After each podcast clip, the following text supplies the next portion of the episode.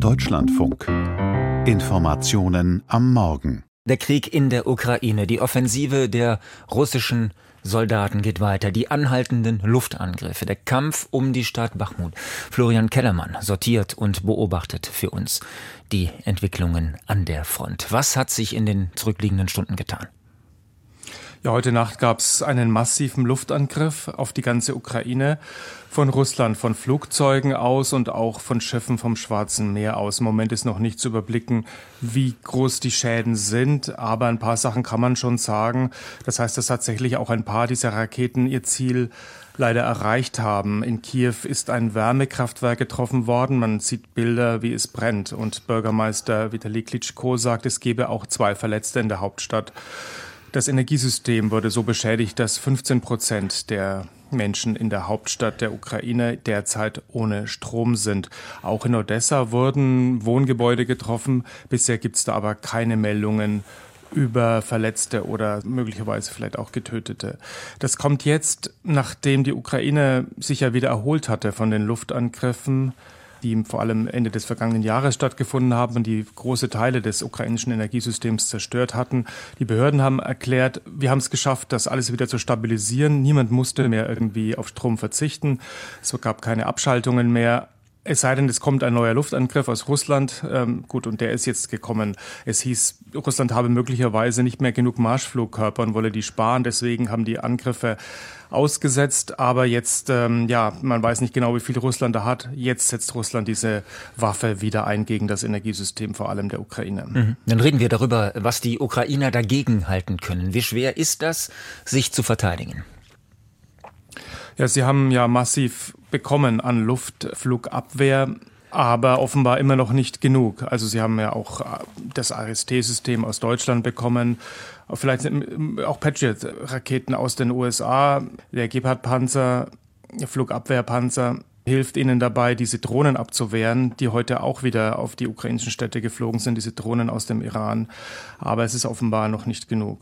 Ja, Sie haben am Anfang auch die Situation in Bachmut angesprochen. Die wird für die Ukraine weiterhin ähm, dramatischer. Das heißt, diese Söldnergruppe Wagner ist im Moment auch im Ostteil der Stadt schon vorgedrungen. Sie hat ja die Stadt mehr oder weniger umzingelt. Ähm, vor allem im Norden ist sie noch mal weitergekommen, aber jetzt auch in der Stadt selber. Und für die ukrainischen Truppen, die noch dort verblieben sind, wird es weiter schwieriger, aus der Stadt abzuziehen, wenn sie die Stadt aufgeben möchten. Denn es gibt nur noch sehr, sehr wenige Wege, die aus der Stadt für sie herausführen, die frei sind. Das sind außerdem Wege, die nicht ähm, asphaltiert oder geteert sind, die nicht befestigt sind. Und äh, wir haben jetzt warme Temperaturen relativ über dem Gefrierpunkt. Regen ist angekündigt. Es wird also schwer, über diese Wege die Stadt zu verlassen. Mhm. Wir haben ein weiteres Stichwort heute Morgen verabredet. Florian Kellermann, das Getreideabkommen. Das soll in der, ähm, das soll soll verlängert werden. Es läuft offiziell in der kommenden Woche aus. Gestern war der UN-Generalsekretär in Kiew. Wie ist da der Stand der Dinge? Ja, ja, Guterres hat betont, dass dieses Abkommen außergewöhnliche Bedeutung habe. Klar, 23 Millionen Tonnen hat die Ukraine exportieren können, äh, trotz des Kriegs wegen dieses Abkommens.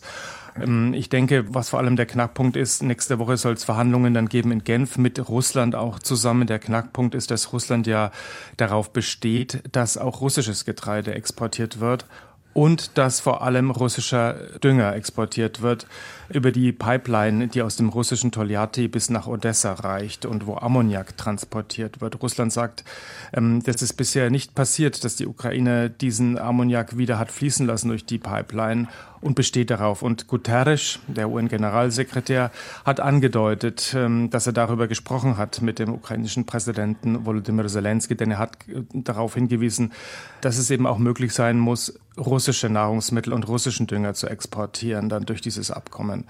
Man wird nächste Woche sehen, ob sich die ähm, Seiten wieder einigen können auf eine Verlängerung. Mhm.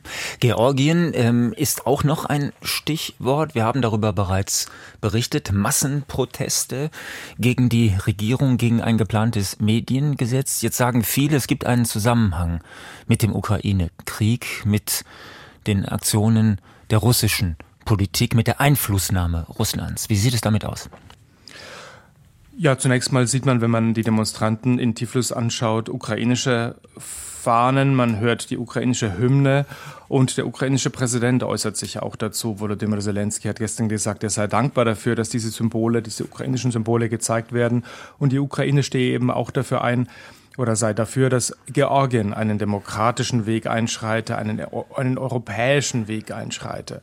Also er sieht sich da vielleicht sogar so ein bisschen in der Rolle eines, ja, Mentors der Ukraine, so kann man das jedenfalls interpretieren. Und allgemein ist es eben so, dass diese Proteste ausgebrochen sind, weil es ein Gesetz äh, geben soll. Das ist in erster Linie Lesung beschlossen worden über ausländische Agenten. Und dieses Gesetz bringt Georgien tatsächlich weg von der EU ähm, und damit eben möglicherweise hin zu Russland. Denn die EU kritisiert dieses Gesetz, diese, die Nichtregierungsorganisationen, die betroffen werden von diesem Gesetz, die sich also so bezeichnen lassen müssten als ausländische Agenten, werden vor allem vom Westen finanziert. Vielen Dank für diese Informationen, Florian Kellermann.